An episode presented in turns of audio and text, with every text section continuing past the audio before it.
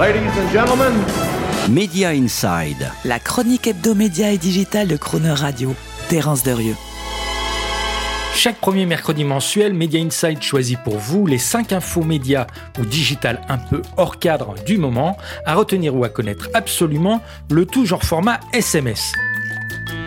Très très vilain temps pour les chaînes thématiques. Non seulement elles ont perdu 7% de leurs recettes publicitaires et 15 à 20% de leurs revenus de distribution en 2020, mais 40 d'entre elles ont mis la clé sous la porte en deux ans. Et ce sera bientôt au tour des deux chaînes télé Non-Stop People et Vice TV de s'éteindre le 17 novembre prochain. Sans parler du coup fatal que vient de leur porter Canal+, qui abandonne discrètement leur commercialisation en les planquant dans une option cyniquement baptisée TV+, sans parler aussi du législateur qui les bizarrement au moment où elles sont les plus fragiles en décidant d'augmenter leur quota financier de production de 12 à 16% du chiffre d'affaires.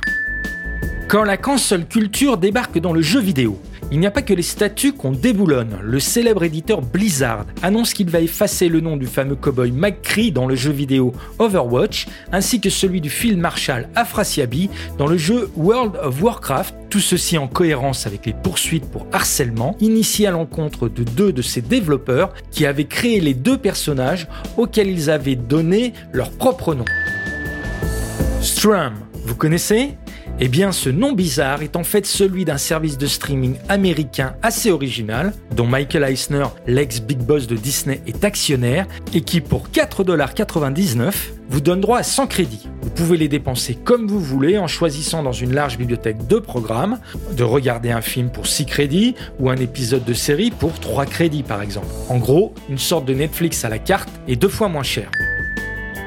Allumer la télé pour ne pas regarder la télé. Voilà paradoxalement le résultat sans appel d'une étude du cabinet Hub Entertainment Research, selon laquelle pour 50% des Américains, le premier écran à l'allumage du téléviseur est un service de streaming. Résultat encore plus étonnant lorsqu'on zoome les 18-34 ans, qui lorsqu'ils allument leur écran TV ne sont que 1 sur 10 à regarder en premier une chaîne de télévision linéaire classique.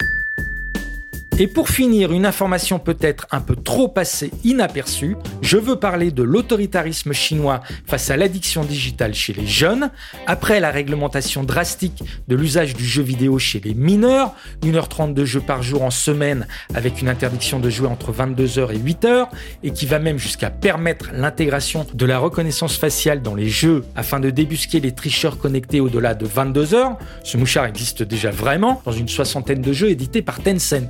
Bien, c'est Douyin, le TikTok chinois, qui vient d'annoncer qu'il limite l'usage sur ce réseau social à 40 minutes par jour pour les moins de 14 ans et qu'il l'interdit entre 10h et 6h du matin. Des Chinois pas forcément exemplaires en termes de liberté individuelle et de démocratie, mais qui semblent s'inquiéter de la salubrité mentale de leur jeunesse. Voilà, c'était nos 5 infos un peu hors cadre à retenir en ce moment du secteur média digital. On se retrouvera pour le même exercice le mois prochain si vous le voulez bien. Retrouvez Media Inside chaque mercredi à 7h45 et 19h45 et en podcast sur le chronoradio.fr.